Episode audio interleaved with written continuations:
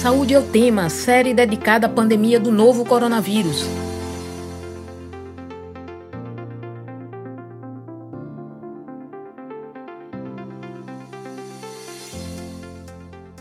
Olá, ouvinte das rádios Universitária FM 99.9 MHz e Paulo Freire AM 820 kHz. São muitos os efeitos da Covid-19 sobre o corpo. Ouvimos todos os dias quais são os sinais de alerta, como as dificuldades respiratórias, a tosse e o cansaço. Mas existe outro aspecto ao qual estar atento Passar por uma pandemia tem afetado a saúde mental de inúmeras pessoas ao redor do mundo, trazendo ansiedade. Como entender esse problema e se proteger dele? Eu sou Marina Pinheiro, estudante de jornalismo da Universidade Federal de Pernambuco e estarei com você nesta série especial do Saúde é o Tema, sobre a pandemia do novo coronavírus. Enquanto durarem as recomendações de distanciamento físico, vamos realizar o programa remotamente. Lembro que além de transmitida nas rádios universitárias FM e AM da UFPE, esta edição fica disponível no formato de podcast no site radiopaulofreire.ufpe.br. Também fica disponível nas plataformas digitais. É só procurar Saúde é o Tema para encontrar o podcast na plataforma de sua preferência. Nesta edição número 9 do Saúde ao Tema, especial Coronavírus, sobre Covid-19 e ansiedade, vamos conversar com a biomédica, neurocientista e professora adjunta de saúde coletiva do Centro Acadêmico de Vitória da Universidade Federal de Pernambuco, Erlene Ribeiro. Seja bem-vinda, Erlene. Bom dia, Marina. É, Cumprimento a todos os ouvintes e agradeço pela oportunidade de estarmos aqui discutindo uma temática tão importante para o momento atual. E convidamos para a conversa a enfermeira e especialista em saúde pública, Vânia Nazaré. Seja bem-vinda também, Vânia. Obrigada pelo convite. Me sinto muito honrada de participar desse, desse encontro e vamos conversar sobre, sobre essa situação que, que tanto aflige o mundo inteiro. A ansiedade é uma reação comum a situações de estresse. Todos nós já vivemos de alguma forma os sintomas dela. Sensações de nervosismo, medo, palpitações ou até mesmo tonturas e enjoo. Vânia, quando é que esses sentimentos passam do limite e se tornam um problema? Então, a ansiedade, é, o estresse são, são, são situações vivenciadas por, por todo, todo ser humano, né? Todo ser humano. E isso é da natureza do ser humano.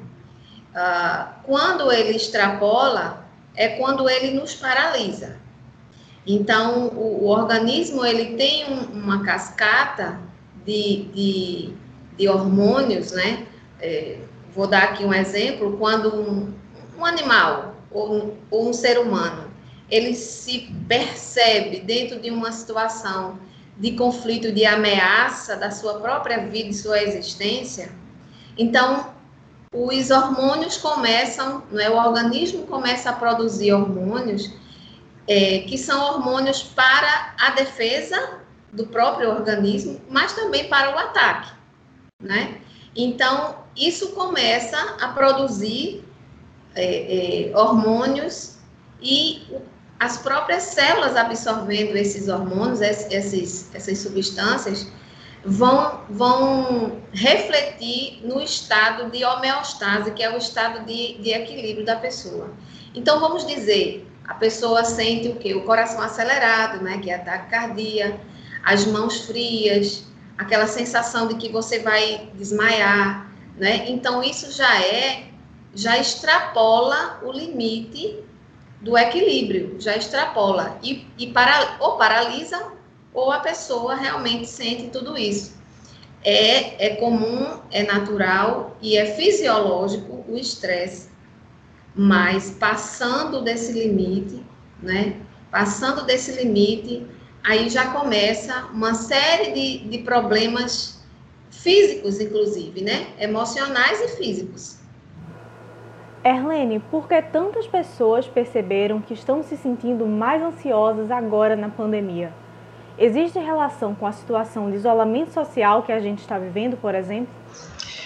Sim, Marina. Nós desenvolvemos um estudo importante, onde nós chegamos à conclusão, fizemos um estudo do tipo revisão sistemática, onde buscamos no mundo, é, exatamente nos anos de, de 2019, que foi quando começaram os diagnósticos acerca dessa, dessa nova dessa nova doença com novo agente etiológico desconhecido até então, e aí é, foram observadas algumas questões muito importantes, como a Vânia acabou de colocar, é, onde as pessoas precisaram seguir algumas medidas para evitar o contágio, e uma das medidas governamentais foi o lockdown em vários países do mundo, e isso gerou uma série de problemas do ponto de vista do isolamento das pessoas, pois os seres humanos, eles são por natureza seres políticos. Então a ansiedade, ela acontece como uma forma de preservação da espécie, porque é aquele sinal de alerta de que o ser humano ele está é, prestes a correr algum risco, algum perigo, e pode ser um estímulo visual, um estímulo olfativo e um estímulo sensorial também, que no caso, é, o isolamento trouxe muita dificuldade de conversar, de abraçar, de ter o toque, principalmente para nós, é, povos latinos, né, onde isso é muito importante, e isso afetou a forma como a a questão química acontece dentro do nosso cérebro, afetando as informações que chegam no nosso tálamo, que é uma estrutura que fica dentro da unidade especializada do cérebro, que é o sistema límbico, responsável pelas emoções, e a informação chega no nosso córtex, que é onde é avaliada a dimissão da ameaça, mas chega também ao mesmo tempo na amígdala, que é a estrutura que dispara essa cascata de hormônio que a Vânia colocou. Então, por isso que a pessoa sente a taquicardia, sente a falta de ar, sente a sudorese e não consegue controlar de fato quando está num processo de ansiedade repetitivo e patológico, não consegue mais controlar, porque acontece o desequilíbrio no controle das respostas. Né? Então, a ansiedade é normal, é positivo, até porque nos alerta para os sinais do que está acontecendo de errado com o nosso corpo ou situações de ameaça. Mas quando começa a ocorrer o desequilíbrio, por exemplo, a exposição a vários é, fatos que a mídia ressalta, como mortes, as mortes por Covid, quando vão chegando a notícia de pessoas é, da família, pessoas ali do convívio. Então, isso vai começando a afetar o equilíbrio no controle das respostas. Então, o sono é a primeira coisa a ser afetada, porque as pessoas começam a desenvolver um estado de alerta constante e também o, a produção e, e, e a, a neurosinapse de neurotransmissores importantes como serotonina, como norepinefrina, dopamina, também são afetadas. Então, isso, consequentemente, no isolamento, teve um desequilíbrio muito grande e principalmente porque é, o isolamento para pessoas solteiras, é, pessoas divorciadas também requereu muito a questão de estar sozinho. Então, o processo de solidão contribuiu muito aí para que esse desequilíbrio ele fosse exacerbado. Vânia, em relação a esse tema que a Erlene trouxe, como é que os impactos de isolamento interagem com pessoas que vêm de diferentes culturas? Então, é, isso é uma questão muito bem importante, né? A professora Erlene, ela falou na questão dos latinos, né? Então, é, nós latinos somos muito é, gregários, somos muito, são, somos povos muito do abraço, somos povos muito do, do contato físico. E a pandemia, ela é inexorável nessa questão, da questão do contato físico. Então, isso, isso gera muito mais, muito mais ansiedade, isso gera muito mais tristeza, isso gera muito mais necessidade, né, na medida em que estamos, que somos gregários, e agora a gente tem agora uma, uma, uma recomendação, e, e, e é inexorável, é mesmo, temos que fazer o isolamento social, então isso, isso só agrava essa questão da ansiedade, né, só agrava. É, as questões, os, os povos é, indígenas, povos que, que têm uma sociedade um pouco mais isolada, não é? eles têm uma condição de respeitar e de, e de acolher não é? E, e, lidar com o isolamento social de uma forma é, mais, eu diria, mais compreensiva e até de, de aceitar mais o isolamento social, como, por exemplo, os europeus. Mas os povos gregários, os, pro, os povos latinos, que são exatamente o contrário, é, sofrem mais com isso, sofrem mais, né? Porque são povos mais que, que vivem mais do agregamento, de, de, estar mais junto. Então, isso contribui muito é, negativamente, digamos assim, para essa questão da, da, da influência maior, né? Com relação à ansiedade a ansiedade, o estresse, altera-se o sono, porque as relações humanas são relações que alimentam o nosso sistema emocional, né? O abraço, o toque, e é tudo que a gente não pode fazer agora. Aglomerar, é tudo que a gente não pode fazer, né?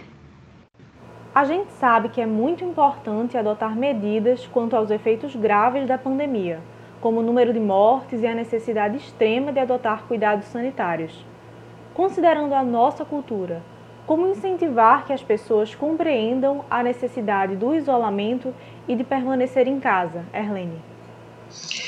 É, nós, no estudo, identificamos que é muito importante que haja uma preocupação, primeiro, a reconhecer esse problema das questões de saúde mental, como um problema da saúde pública, né? Porque quando começamos a investigar, nosso, nossa intenção a princípio lá, é, quando, quando escolhemos 2019 e 2020 para estudarmos, nós vimos muito a preocupação dos cientistas em discutir a questão da anosmia, discutir a questão da pneumonia, dos reflexos físicos que a, a nova é, doença, bastante letal, trazia, mas encontramos pouquíssimos estudos sobre os reflexos da Covid para a saúde mental.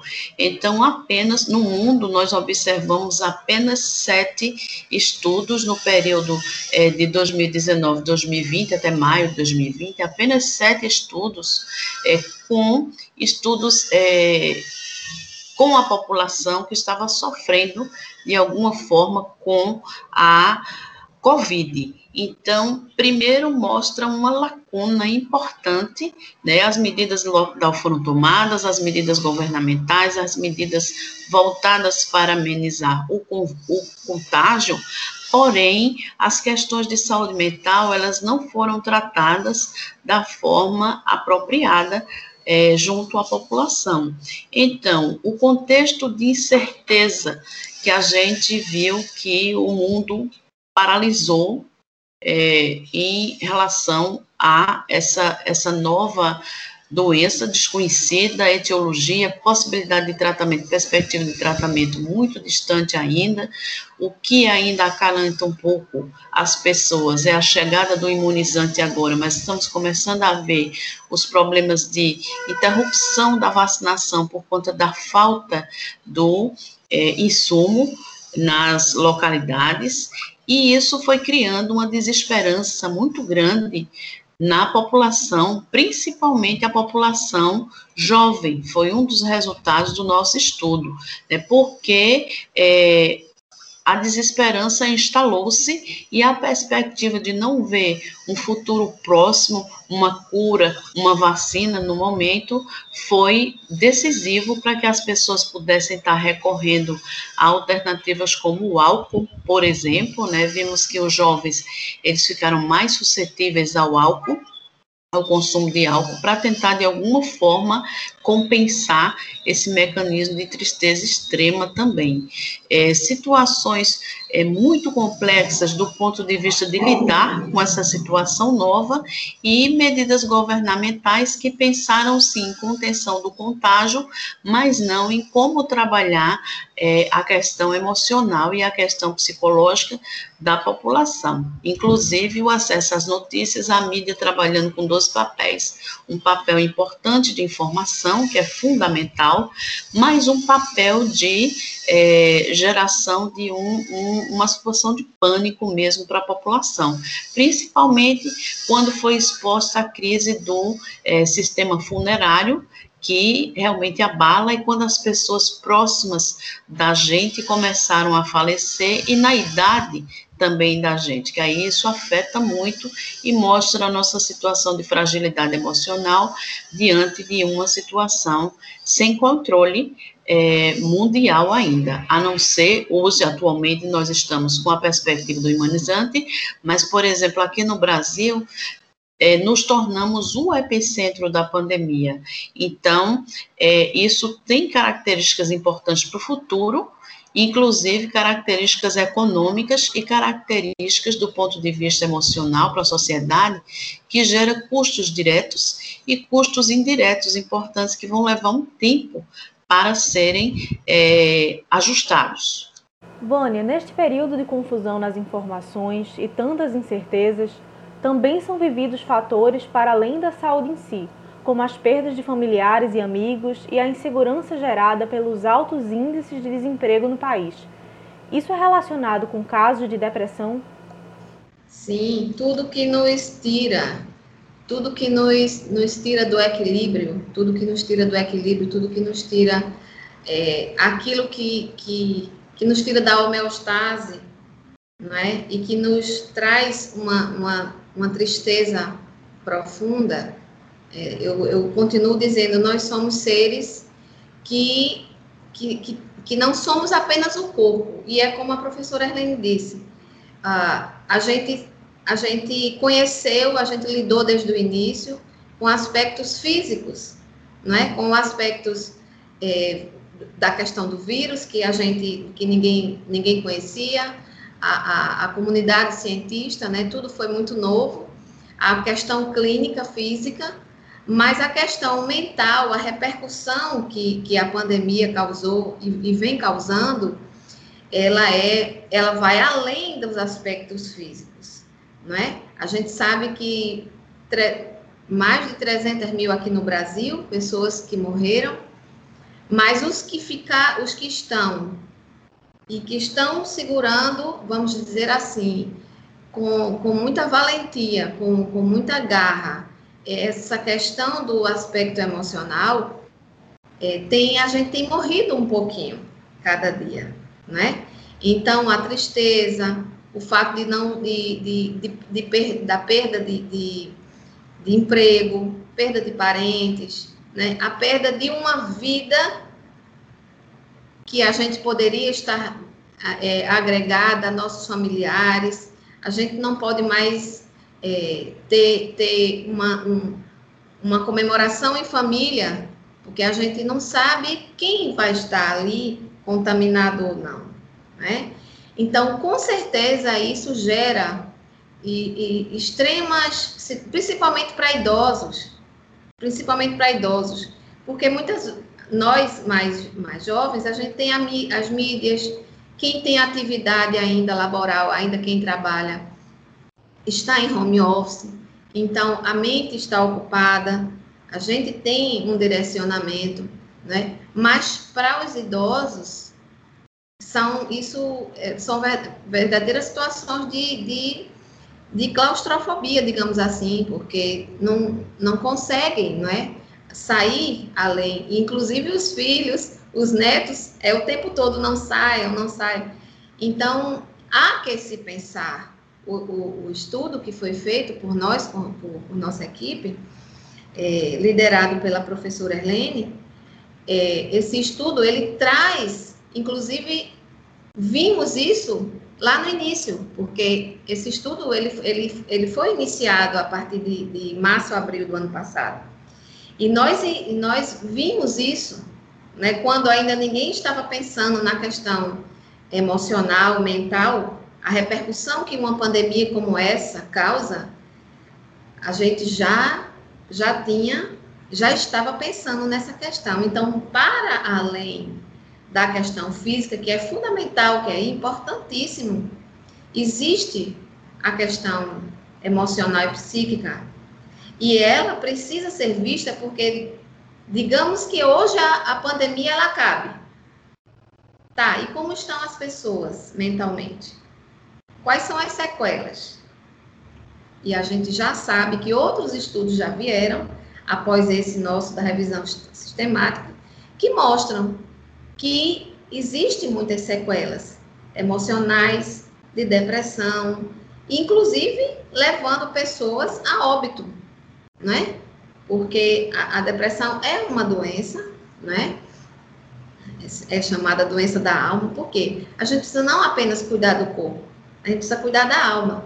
Então, o, o, a gestão pública como um todo, é, é necessário que, que, que haja ação em todos os aspectos, porque o aspecto físico, o aspecto da organização do serviço, o aspecto da vacina, mas também o aspecto social e econômico, porque as pessoas perderam seus empregos, estão se vendo. E agora, o que é que eu faço da minha vida? Eu tenho comida para comer amanhã, né? Vamos bem no básico. Eu tenho comida como é que eu faço? Como é que eu vou sobreviver? Se não morrer por Covid, eu vou sobreviver como? Então, é, é, um, é um pânico também que gera na comunidade, na sociedade, como uma, de uma forma geral. Então, os governos também precisam ter esse olhar, né? Preciso ter esse olhar para a saúde mental das pessoas, tá? Uh, várias, várias coisas podem ser, podem ser propostas e podem ser feitas como a rede, redes de apoio, né? Redes de apoio, a própria psicoterapia, as terapias integrativas, né? São tantas meditações, rodas, rodas de conversa é, online, né?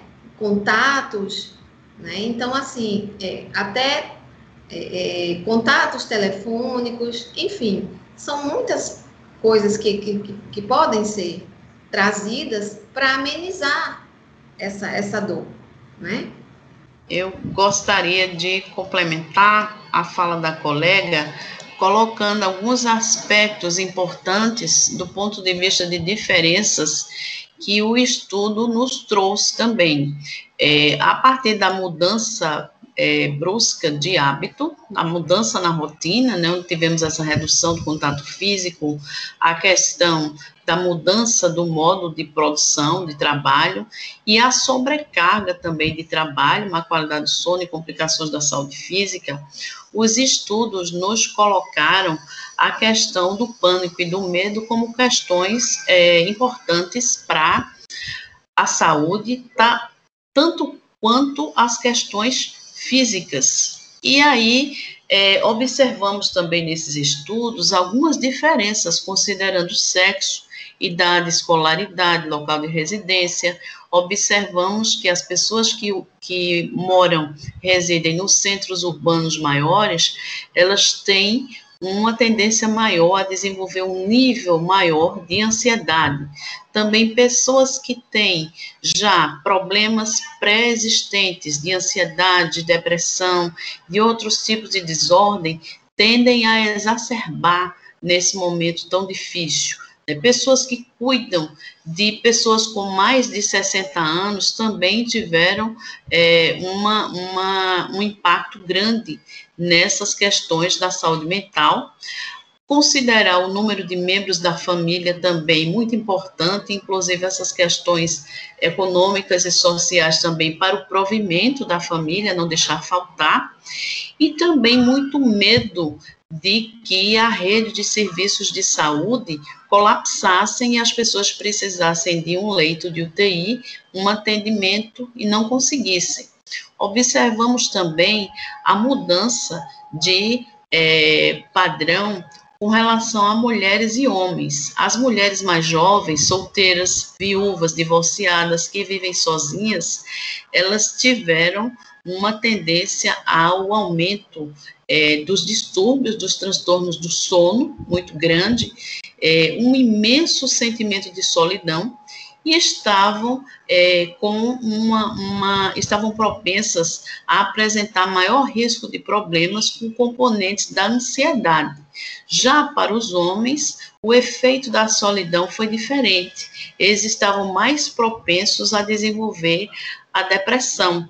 Então, isso foi um aspecto importante, até porque são coisas diferentes e precisam ser tratadas diferentes. Também identificamos que para os homens na faixa etária de 21 a 40 anos, é, a posição é mais vulnerável e o risco é de seis vezes maior para a questão de buscar o consumo de álcool como uma forma de compensação dessa tristeza, dessa situação de pânico e de muitas vezes não poder prover o mínimo para a família, que é o alimento na mesa para poder é, prover a subsistência, né? O risco de depressão grave lá no epicentro, que na época era Wuhan, era duas vezes maior para aquela população do epicentro, e hoje a situação já é diferente. E a profissão também das pessoas tiveram um impacto importante para determinar a pior qualidade do sono e de preocupação. Foi observado que profissionais de saúde e profissionais ligados à área de de comércio e indústria, eles sofriam mais por conta da é, incerteza e por conta de, no caso da, da, do comércio e da indústria, por conta da incerteza da situação de, de futuro, da visão de futuro, e também os profissionais de saúde, evidentemente, por estarem no fronte da, é, do combate a Covid-19 muito mais propensos ao risco de contaminação. Então, foram dados importantes também do estudo que trazem as diferenças de acordo com o grau de escolaridade. Pessoas que tinham um grau de escolaridade maior, assistiam mais TV, elas ficavam numa situação de sofrimento maior porque quanto mais sabiam, é, mais consciência tinham e a desesperança, muitas vezes, inclusive até a ideação suicida, elas chegaram para as pessoas e, inclusive, em outros processos de epidemia, como na gripe asiática, por exemplo, foi identificado que o nível de estresse foi tão grande e de ansiedade que pode ser comparado ao que a gente chama de estresse pós-traumático é o que acontece com pessoas é, submetidas à situação de altos níveis de estresse e ansiedade, como o sequestro, por exemplo. Então, tem uma dimensão muito grande, é um processo interno que acontece involuntário as pessoas, não, você tem que pensar em outra coisa, você tem que melhorar.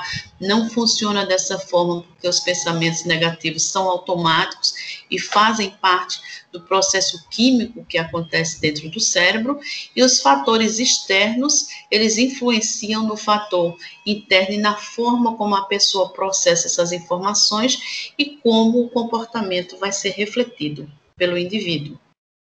No Saúde ao Tema especial Coronavírus de hoje, estamos falando sobre Covid-19 e ansiedade. Para falar sobre isso, contamos com a participação da biomédica, neurocientista e professora adjunta de saúde coletiva do Centro Acadêmico de Vitória da UFPE, Erlene Ribeiro, e também a participação da enfermeira, especialista em saúde pública e mestranda pela Universidade de Brasília, Vânia Nazaré. Enquanto durarem as recomendações de distanciamento físico, vamos realizar o programa remotamente. Com o estudo que vocês fizeram, é possível perceber a importância de investigar e notificar casos. No Brasil, como se dá o acesso a serviços de atenção à saúde mental, como o tratamento da ansiedade, para pessoas de baixa renda? Então, o acesso é, nós sabemos que o nosso sistema de saúde, saúde pública, é o Sistema Único de Saúde, é o SUS. Então, é, no SUS, existe, existe uma hierarquia de assistência, né? A gente tem a atenção primária, que a gente pode exemplificar. Serviços de atenção primária são as unidades de saúde da família, que são que no mundo inteiro nós, nós somos o país com maior capilaridade de atenção à saúde, porque temos o, o sistema, não é? os hospitais ultra especializados, temos o, as, os, as clínicas e hospitais que atendem serviços de média complexidade e temos a atenção primária que está capilarizada em, em todo o território nacional. Todos os estados, todos os municípios do país têm o programa Saúde da Família. E o acesso ao, ao, aos serviços de saúde mental é exatamente na porta de entrada para a atenção primária, que é o programa Saúde da Família. Então, a equipe, ao identificar uma, uma situação de, de algum transtorno emocional, né? Tem lá a equipe médica, né? Tem, temos o médico, temos o, enfer, o enfermeiro, o técnico de enfermagem, os agentes de saúde. Então, ao identificar uma situação de ansiedade, distúrbio de comportamento, várias doenças que estão dentro do código voltado para a saúde mental, esse paciente é encaminhado para o serviço de média complexidade. Então, o que é que acontece? Esse paciente vai, é encaminhado é, com uma, uma, requisição médica e é feito aí o, o atendimento em clínicas, né, em, em, serviços de média complexidade. Uh, e aí os, o, o serviço de média complexidade para atenção à saúde mental seria, digamos, o CAPS, né? O Serviço de Atenção Psicossocial, que é uma política que, que já vem, é, como é que eu posso dizer? Antigamente a gente tinha os, os manicômios, né? Os hospitais onde se internavam essas pessoas com transtorno. Então, com o SUS, a proposta foi deshospitalizar, porque muitos casos poderiam ser tratados em ambiente, em ambiente é, ambulatorial, muitas vezes só clínica dia, não precisava ser um internamento hospitalar em um hospital psiquiátrico. Então, funciona dessa forma. No entanto, é muito importante frisar o seguinte, que também foi uma coisa uma, uma situação vista por, pelo nosso trabalho. Assim como os hospitais também não estavam preparados para receber as pessoas contaminadas com o vírus e precisando de leitos de UTI, é natural, porque você já imaginou o, o, a, a, programação, o planejamento do SUS a nível Brasil, a nível, a nível nacional, é um planejamento para situações normais, né, que a gente chama condições normais de temperatura e pressão. Condições normais, a gente não precisa muitos de leitos de UTI, mas a pandemia é diferente.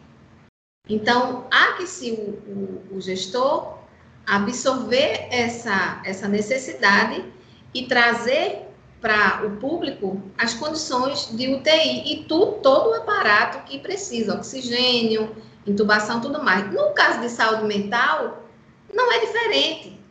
Não é diferente. A nossa rede de assistência à saúde mental é uma rede para condições normais de temperatura e pressão, ou seja, para aquele número é, tradicionalmente que já ocorre número de pessoas com distúrbios é, é, emocionais de comportamento, distúrbios mentais. E aí, a gente vê a mesma situação para a saúde física, a gente também está vendo agora para a saúde mental. A nossa rede é uma rede que não absorve todos, todos. Não absorve, porque ela está programada para uma condição planejada anteriormente à pandemia, uma questão de normalidade no sentido do número de pessoas com distúrbios mentais esperados para aquela cidade, para aquele estado, para aquele país. Isso se faz a partir de um planejamento. Isso se faz a nível de planejamento é, nacional. E o SUS ele tem essa prerrogativa do planejamento. Então, eu trago mais uma vez aqui a questão da gestão, né? A questão da gestão. Olhar para este, estes serviços de saúde mental que são oferecidos. Temos técnicos suficientes para atender as pessoas necessitadas? Quais são as políticas adotadas? Quais estão sendo as políticas adotadas pelo gestor para que essas pessoas tenham acesso, né? Porque é, eu tenho, estou recebendo aqui no chat a questão é, do, do cantor que faleceu, não é? É, é César Augusto, é isso? Que, que foi aos poucos, ele, o, o filho dizendo que foi, é, foi morrendo aos poucos, né? Então, assim, que suporte emocional teve essa pessoa e que suporte estão tendo essas outras pessoas que são anônimas, que a gente não está conhecendo, que eu não conheço, que nós não conhecemos, que vocês não, não, não conhecem, que suporte estão tendo uh, ah, para que, que a gente consiga reverter situações como essa, situações de, de depressão, de, de angústia, né? Então, é fundamental que, que a gente tra trate isso, que a gente trate isso é, de, de uma forma complementar à situação física. E, e aí, a gente, é, complementando, a gente propõe exatamente o que? A gente propõe políticas que venham contemplar essas necessidades, tanto física como de saúde mental, saúde física e saúde mental também. Então, ah, redes de apoio, né? ONGs também podem entrar nesses né, é, apoio da, das organizações sociais, como tem tido tantas pessoas que têm apoiado, né, tantas ONGs que têm apoiado, é, palavras de conforto, o, o, o calor humano que eu falo, não o contato físico, mas muitas vezes as pessoas que, que se, se colocam para contribuir com moradores de rua, não é? Então, ações como essas trazem um certo conforto emocional, não é? Mas aí o, o gestor, ele precisa olhar, né? Ele precisa, o, o olhar dele precisa ser lançado também para essas questões de saúde mental que são importantíssimas. Vânia, onde a pessoa que está precisando de ajuda agora pode procurar apoio? Bom, é, o programa Saúde da Família, ele, ele, ele continua, ele continua, ele continua funcionando, né, independente da situação de pandemia, muito pelo contrário, né, então, se você se sente ah, desanimado, ou com sono alterado, sem vontade de, de, de, de fazer as coisas de casa, você se sente mais triste, não é? sem, sem ânimo, é, até dormindo muito mais. Muitas pessoas podem até dizer, eu estou dormindo muito mais ou não estou dormindo. Então, procura uma unidade de saúde da família, tá? E, e, e faz, ou seu agente comunitário de saúde, né, que são as pessoas, os profissionais que, que vão estar mais próximos, de, dessa, dessa comunidade, é, conversa, explica, olha, eu tô, tô me sentindo triste, ou não estou conseguindo ver minha família, isso está me deixando muito triste. Então, isso é um sinal de alerta. Isso já é um sinal de alerta. Então, vai, procura saber, procura ver se tem o atendimento, a consulta, faz uma consulta médica, que necessitando, com certeza vai encaminhar para o serviço de atenção psicológica e psicoterapeuta.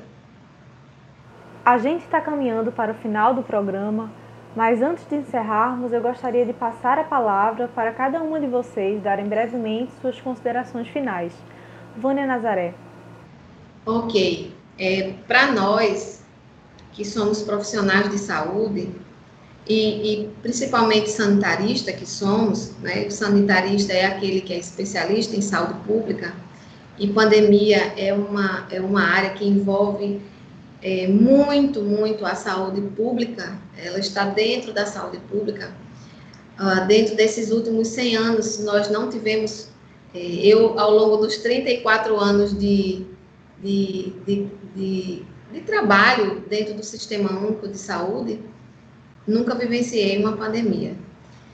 E a gente precisa de muito controle emocional, a gente precisa de muito controle, e não no sentido de, de controlar, mas no sentido de muitas vezes respirar e ir lidando com as situações passo a passo. É isso que eu oriento, é isso que eu falo. Não deixar é, nada tomar o nosso, o nosso consciente. Essa oportunidade de estarmos aqui conversando, para nós é de grande valia. Primeiro, porque esse estudo que fizemos foi um estudo feito com muito carinho, foi um estudo feito com muito amor, muita, muito cuidado, muito cuidado realmente, muito, muito, muito zelo científico, né? A Helena pode com certeza complementar isso. E a oportunidade de estarmos falando sobre isso, para nós é fundamental, é isso que a gente deseja, é que tenhamos, possamos passar por isso com é, minimizar o quanto pudermos essa, como sanitarista, como profissional de saúde, é esse o nosso dever, minimizarmos o máximo que podemos, fazermos o máximo que possamos fazer. E não termos atitudes precipitadas e irresponsáveis, inconscientes, porque por uma atitude impensada, por várias atitudes impensadas e refletidas, é que as pessoas se contaminam e que aumentam as mortes. Então, eu só tenho a agradecer a oportunidade, agradecer aqui de público a professora Erlene por ter me convidado para participar desse estudo, né? E agradecer também a, a audiência e a rádio por nos ter convidado para comentar um pouco mais sobre esse trabalho nosso. Obrigada. Muito obrigada, Vânia. Erlene, gostaríamos também de abrir um espaço para que você traga as considerações que achar interessantes. É muito importante é, pensarmos que estamos num momento ainda de é, processos de vacinação, estamos com vários problemas do ponto de vista de conseguir o insumo, porque nós no SUS temos capilaridade sim para executarmos a vacina na população. Também temos a incerteza se a vacina ela vai ser aplicada anualmente, como é a vacina da gripe. Ainda estamos vivendo momentos de incerteza de vários pontos de vista. Avançamos sim, porque o imunizante já está chegando é, até as pessoas, mas também precisamos compreender que não está chegando de forma é, abrangente como deveria chegar. Nós temos um Programa Nacional de Imunização aqui no Brasil que é exemplo para o mundo. Né? Então, nossas capacitações, nosso PNI, sempre foi exemplo de programa de sucesso, assim como é o tabagismo e como é o programa de controle é, do HIV para o mundo. Em compensação, como nós não temos em é, oferta apropriada o, o, o insumo, então fica difícil a gente chegar para vacinar a população em massa. Nosso processo de vacinação está em atraso, né? Nós é, temos uma dificuldade do ponto de vista de comando de gestão, onde nossa entidade federal, que é o Ministério da Saúde, hoje não consegue, de fato, exercer o papel de formulador de políticas, né? temos o Estado como coordenador e os municípios como executores, e está sendo muito difícil trabalhar sem uma formulação federal e um direcionamento único, como deve ser o do Sistema Único de Saúde, pelo nível federal. Então, não tem sido fácil para quem está na execução e coordenação de processos.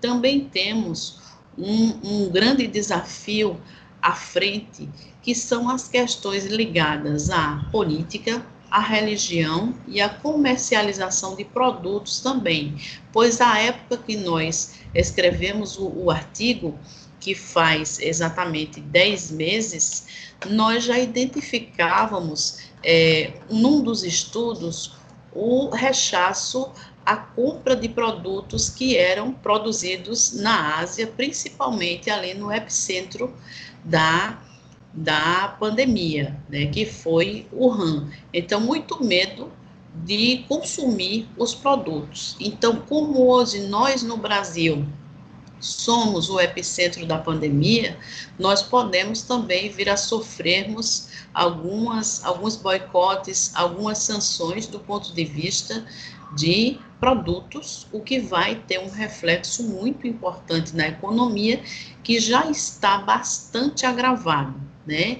A questão do auxílio emergencial, a princípio liberado, que não é nenhum favor, é sim um dever do, do, do Estado, do ponto de vista de, de Estado nacional, o, o país, prover em situação de risco o mínimo para os seus habitantes, porque nós pagamos impostos, nós pagamos uma série de tributos e na hora que precisamos é dever do Estado, sim, nos é, socorrer com medidas, é, com políticas que venham a não nos deixar faltar a saúde, que é um direito, a educação e também a questão do direito à alimentação. Né? Então, que é o básico.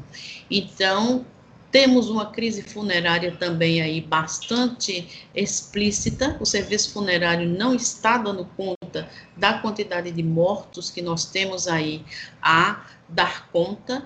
Também, é, já na questão ambiental, há um receio grande de contaminação ambiental, contaminação do lençol freático. Então, vários elementos, vários aspectos de proporção imensa que nós precisamos aí trabalhar, né, dentro de nós, do ponto de vista da é, desesperança que esse movimento vem causando e também o que está externo que são as questões ligadas à economia, as questões sociais, as questões de educação de padrão de consumo de produtos também, que vai é, estar implicando aí nessa nova forma de estarmos nos colocando perante a, a situações de pandemia e, e até para superarmos esse momento. Não posso dizer que temos aí um cenário muito positivo, porque a perspectiva de não termos tratamento, de não termos suporte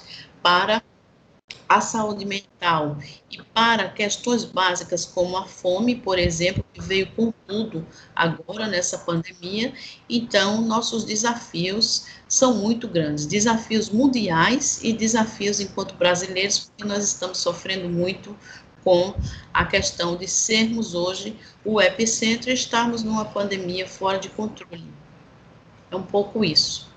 Obrigada, Erlene. E o Saúde ao Tema fica por aqui. Agradeço muito a participação da biomédica, neurocientista e professora adjunta de saúde coletiva do Centro Acadêmico de Vitória da UFPE, Erlene Ribeiro, e também a participação da enfermeira, especialista em saúde pública e mestranda pela Universidade de Brasília, Vânia Nazaré. Fique atento à vacinação no seu estado e município. Se você já pode tomar, agende logo a sua vacinação. E mesmo se você já foi vacinado ou ainda não chegou a sua vez, continue seguindo as medidas de prevenção. Para mais informações, consulte a Secretaria de Saúde do seu município. Caso tenha perdido o começo deste programa ou algum programa anterior, você pode ouvir no formato de podcast no site radiopaulofreire.ufpe.br. Esta edição também fica disponível nas plataformas digitais. É só procurar Saúde é o Tema para encontrar o podcast na plataforma de sua preferência. A produção e o roteiro desta edição do Saúde é o Tema foi dos estudantes de jornalismo da UFPE, Marina Pinheiro e William Araújo sob orientação da professora Ana Veloso. Nas redes sociais, os estudantes da UFPE, Maria, de Rádio, TV e Internet, e Ana Sofia Ramos, de Publicidade e Propaganda, sob orientação da professora Cecília Almeida. Coordenação de transmissão e streaming, Catarina Polônio. Edição de podcast, Felipe Novaes. Tchau e até o próximo Saúde é o Tema. Saúde é o tema, série dedicada à pandemia do novo coronavírus, uma produção da Rádio Universitária Paulo Freire, AM 820 kHz e da Universitária FM 99.9 MHz, com apoio do programa Fora da Curva e da Pró-Reitoria de Extensão e Cultura da Universidade Federal de Pernambuco. A música tema é a faixa Teamwork, de Scott Holmes. Para mais informações, acesse www.ufpe.br/rpf.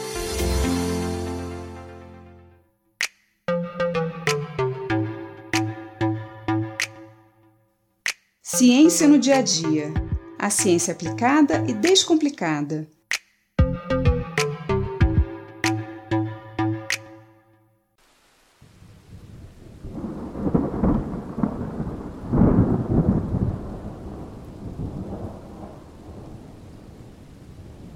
Esses trovões são meio assustadores, né? Eu acho lindo ver as tempestades de raios, mas só bem protegida dentro de casa.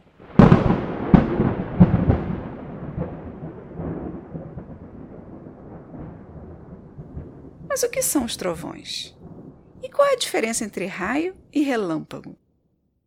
Bom, os raios são descargas elétricas que podem ocorrer dentro de uma nuvem, entre nuvens, entre a nuvem e o ar à sua volta e também entre a nuvem e a Terra.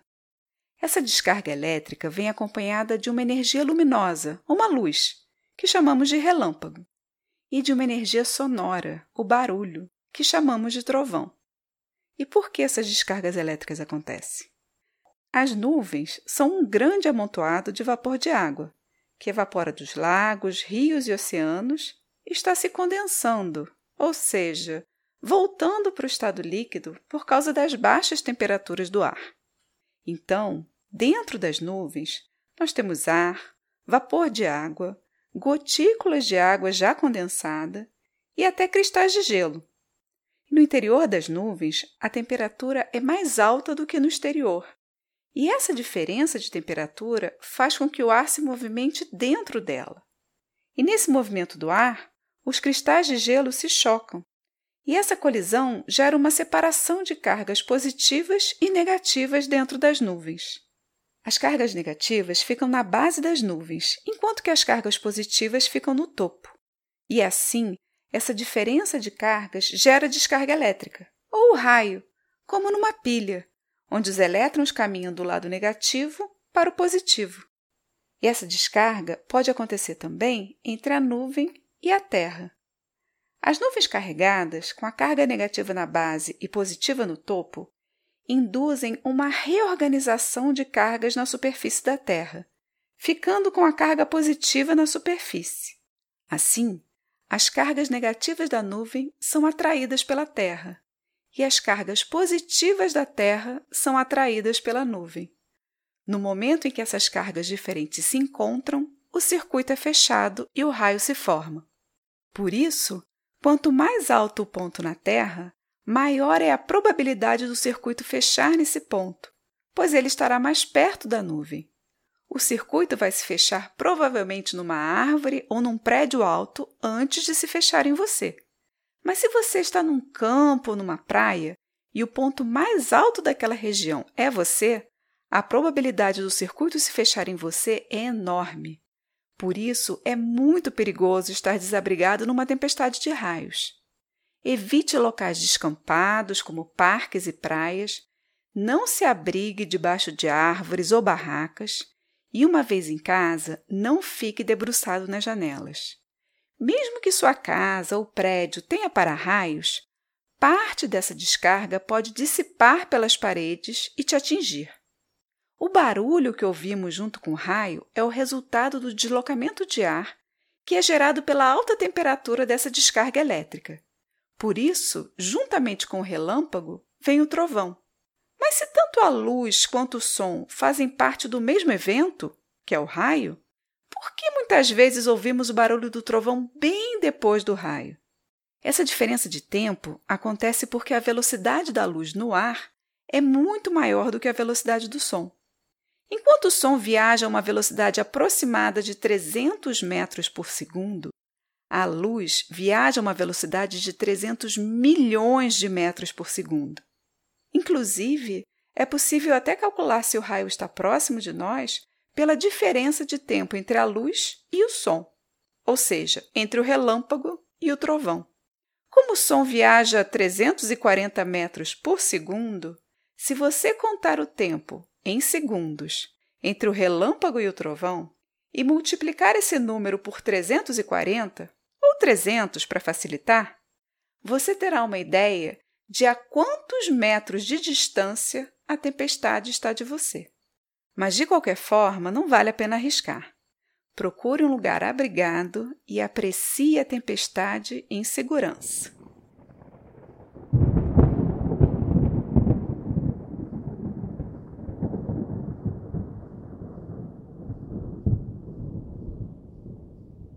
Eu sou Mariana Guinter, bióloga e professora da Universidade de Pernambuco, e esse foi mais um Ciência no Dia a Dia